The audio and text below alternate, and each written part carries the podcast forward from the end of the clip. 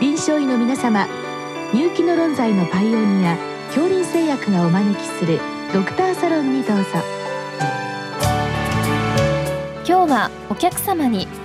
慶應義塾大学循環器内科専任講師高坂俊さんをお招きしております。サロンドクターは防衛医科大学校教授池脇勝則さんです。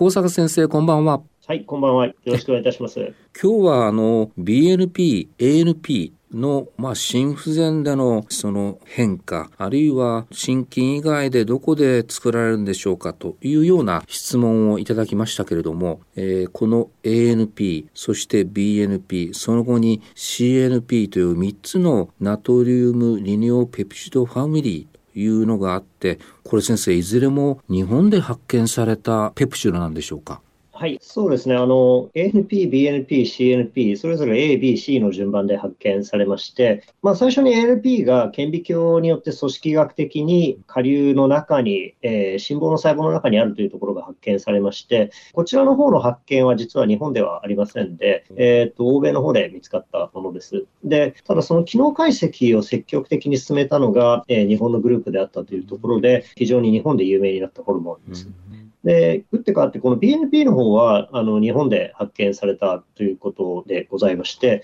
で、その役割、やはり機能解析も日本を中心に行われたということで、まあ、あの、きっかけのきっかけみたいなところは、あの、組織学的に、まあ、あの、見つかってきたというものなんですが、まあ、それがどういうメカニズムでどういう機能を備えていて、どこに分布しているのかとか、そういったところは、まあ、日本の先生方が精力的に非常に、1980年代ぐらいからですかね、やられている分野だと思います。まあ後から先生に解説いただくことになると思いますけれどもそれを発見しただけではなくて、まあ、心不全の診断あるいは、えー、心不全の治療にですね、えーまあ、実際にまあ広く使われているという意味では本当にあのトランスレーショナルリサーチの成功例と言ってもいいんじゃないでしょうか。あの、そうですね、おっしゃる通りかと思います。特にその ANP に関しては、当初これは何だろうということでいろいろ精査がなされたんですけれども、その心不全で、まあ、急に上がるということが分かりまして、で、まあ、そのノックアウトマウスとかそういったものを作成すると、非常にこう、なんて言いますか、血圧が上がったり、まあ、心臓結果にとって良くない影響が出るということなので、まあ、これは体にとって血圧、あるいはホメオステーシスにとって必須のものだまあ、そこで応用して薬にできないかというところで、あの ANP、日本でハンプと呼ばれる薬ですけども使われましたし、BNP もその発見されて、あの、ANP が恐ろしく半減期が短いんですよね。あの、2分とか5分とかそのぐらいなんですが、BNP は一応、まあ10分とか15分ぐらい、あの、血中に存在できるので、まあより安定した製剤として使えるのではないかというところで、こちらは欧米の方で一時期急性心不全の方の治療に使われるようになっております。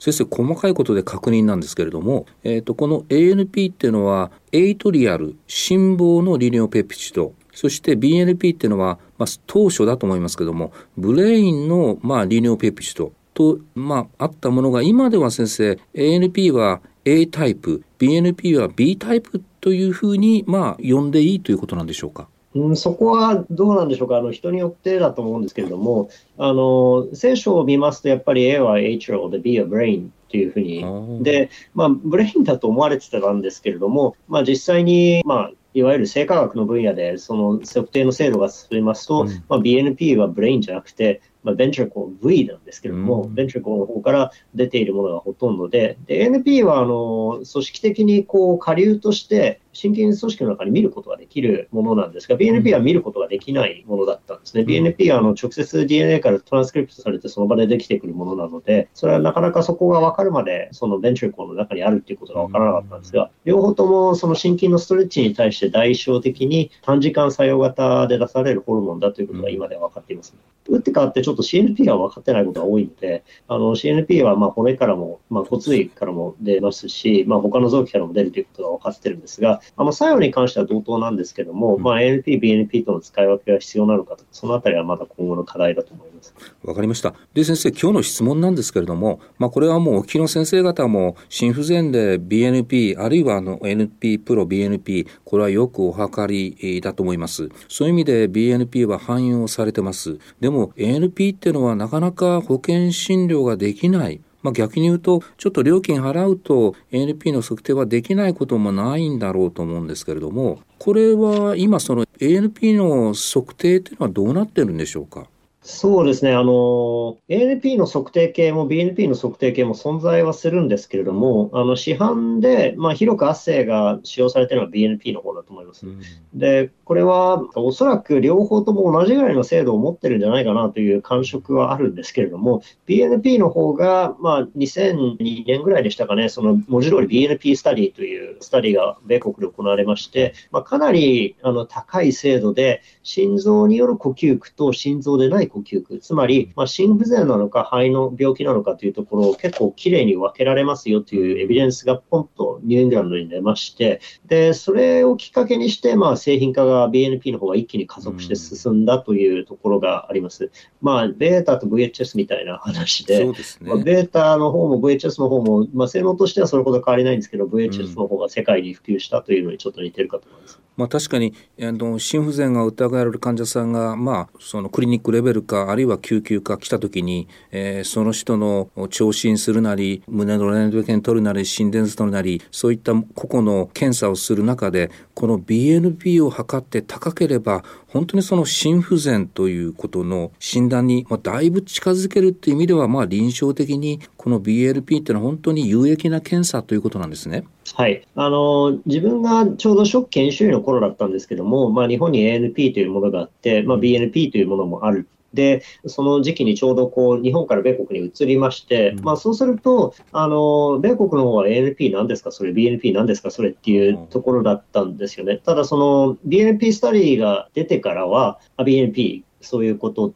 というところで、まあ、あのカラーがそういうふうにガラッと変わりましたので、やっぱりそのエビデンスがあるないかっていうところを世界的には非常に重視される傾向にあるかと思います。うん、で、そのせいで、まあ、あの、効果、不効果 BNP が残って NP が残らなかったということになったんではないかと自分は想像しております。今日の質問の中で先生ちょっとご確認したいところがありまして、例えばその、今までの話は先生、心不全で BNP が上がると、えー、まあ、エビデンスもあるしということなんですけれども、その、心不全で健常な心筋細胞は減ってるにもかかわらず、心筋ってそんなに BNP 賛成できるんですか？ということなんですが、これはま基本賛成してるわけですね。そうですね。あの、先ほどちょっと申し上げました通り、ANP はその心筋細胞の中に下流として貯蔵されているので、まあ、ある程度心筋の数に比例して、まあ、増えたり減ったりみたいなところが、うん、まあ、あと心房なので、そんなにたくさん心筋がないんですよね。うん、ただ、あの、BNP の方は心筋の、えー、心室の方の細胞であると。うん、で、下流として貯蔵されているわけじゃなくて、DNA から直接読み取られて、まあ、作成されるタンパクだということが分かってますので、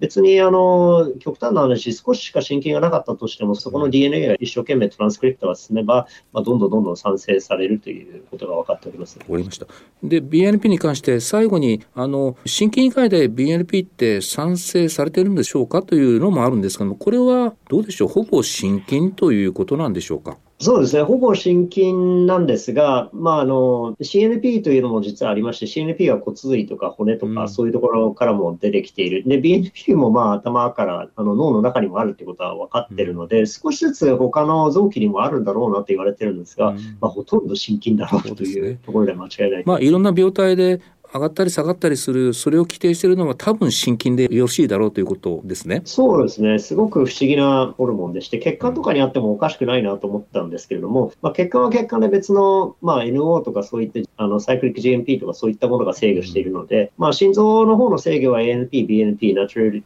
ペプタイド系が担っているということなんだと思います。まあ、そういうふうに進化してきたんだと思います。あの、先ほど来、先生何回か ANP っていうのは心房で下流として、まあ、蓄えられてて放出するので、まあ、上がったり下がったりもするよということで、今日の質問でもですね、あの、これは多分、えー、心不全において ANP が、まあ、むしろ低下するんですかという質問ですが、まあ、でも一般的には先生、やっぱり BNP と同じように心不全では上がると考えてよろしいんですか？はい、あの、そういう挙動を示すことが知られています。僕もあの、ANP を使ってた経験っていうのが、その研修医の時代だけでして、それほどあるわけではないんですよね。うん、ただ、あの、そうした時期でも非常に鋭敏に心不全の程度みたいなところを表してくれていたと思いますので、うん、まあ、ごく稀に、その、まあ、例えば心房がすべて、こう、繊維化してしまっているような病態だと、まあ、もしかしたら ANP が上がらないという事例もあるかもしれないし、うんうん、BNP に関してもそういった例外事項がありますので、決してあの感度得意度100%というわけではないので、うん、特にあのなぜかは分かっていないんですが、うん、あの極度の肥満の方では上がらない。なぜか低いままというところが、心不全になっても低いままとか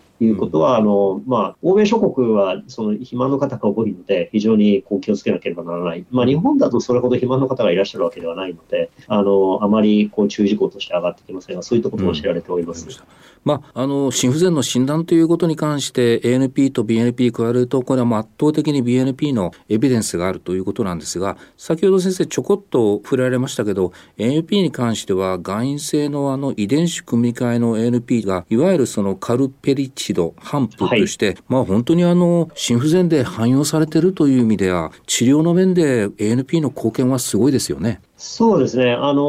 ANP に関してはやはり日本が中心に、まあ、臨床試験を組んできたんですよね。で、その中で、まあ、手術期に使うと成績がいいとか腎臓の保護効果がある。で、急性心不全に対しても、まあ、小規模から中規模の試験で、まあ、非常にこう、症状改善ですとか、そういったところに目覚ましい効果が見られたということで、使われてはいたんですが、BNP の方がですね、やっぱり、あの、結構、実はアメリカの方でコントラバーシャルな内容に、まあ、終わったんですね。で、BNP の方は、その当初 ANP と同じく、まあ、短期的にすごくいい薬なんじゃないかということが言われていたんですが、その後ですね、あの、まあ、臨床研究のすべての臨床研究を合わせてメタ解析を行うと、30日予後が、まあ、今一つはっきりしないということが出まして、でその後、まあ、あの NIH という、まあ、厚労省みたいなところがファンドして、まあ、6000人から7000人ぐらいの大規模な検査をやったところ、まあ、ニュートラルな結果が出たということで、まあ、そのニュートラルな結果が出たことをきっかけに、治療としての BNP は若干下火になったんですね、うん、海外では。で、BNP はだから、その、普通の利尿薬が効果がないときとか、普通の利尿薬で何か物足りないとき、うん、セカンダリーに使うっていう位置づけで、今、使われてると思います、ね。で、日本はどちらかというと、まあ、そのハンプに対するその病態生理学的な扱いが非常に、なんて言いますか、洗練されてるっていう印象があるのか、アメリカよりは結構使われてる印象ですね。うん先生、あの、ANP、BNP に関して、あの、幅広く教えていただきました。ありがとうございました。ありがとうございます。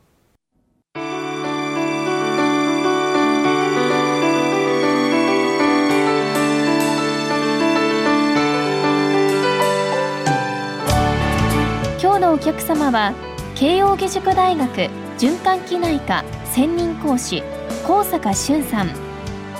サロンドクターは防衛医科大学校教授池脇勝則さんでした。それではこれで恐林製薬がお招きしましたドクターサロンを終わります。